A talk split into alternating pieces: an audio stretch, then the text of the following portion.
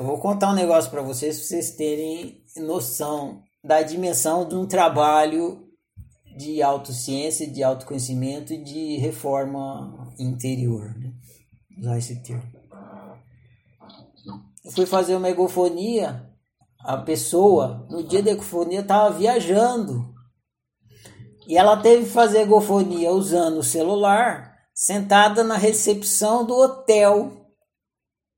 Porque é na recepção do hotel que o Wi-Fi funcionava, fora não funcionava. Então, não, e como era via internet, não tinha como fazer a egofonia sem o sinal de internet. Então ela ficou na recepção do hotel, todo mundo ali na recepção do hotel ouvindo ela contar do dia em que assassinaram a mãe dela. Entendem? Quando eu falo para vocês que daqui para frente eu vou revirar as tripas de vocês. Eu não estou brincando. Não é brincadeira. E se vocês não revirarem as próprias tripas, vocês vão continuar presos na autonegação. Precisa trazer à tona. Quando na vida foi confortável mexer em ferida? Me contem. Alguma vez vocês foram mexer numa ferida e falaram, ai que delícia, tá doendo, ai que bom, né?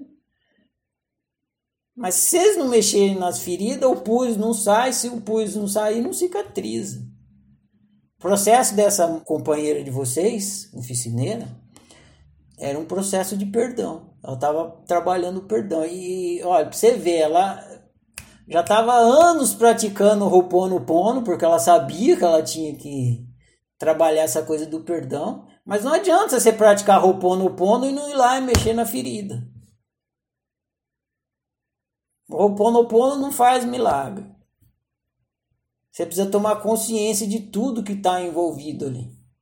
Sim. Todos nós aqui temos as nossas feridas, né? Calhou de tocar numa sua hoje. Mas é. pode ter certeza que todos aqui temos essas feridas assim na nossa história. Mas não é negando que a gente cura essas feridas.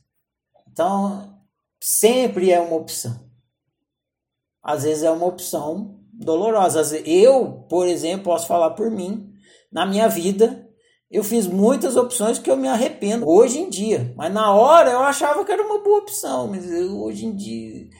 Puta, por que, que eu fui fazer aquela merda lá? Nem, onde eu tava com a cabeça? O que, que eu tinha na cabeça? Titica de galinha para fazer uma opção. Da, mas se eu, se eu falar para mim, não, eu não optei, eu tô mentindo, eu optei. Né? Eu optei com uma cabeça de bosta, mas foi uma opção.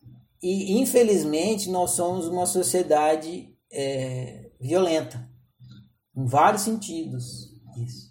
Sim. E, e quando a gente recebe uma violência é muito difícil de digerir. E a eu falo por mim, então seria um testemunho. Hum. A único poder capaz de, de digerir uma violência recebida é a consciência. Aí você vai se esclarecendo, tomando consciência. Quanto mais lucidez você vai adquirindo, mais digestão, mais digesta fica a violência recebida. E você você consegue digerir as que você recebeu, que ficaram como hematomas lá, e você uhum. consegue começar a digerir outras semelhantes que vêm a partir de então, né? Que não estão no passado, que acontece, você começa a digerir mais. Mas o único poder capaz de digerir a violência é a lucidez, a consciência.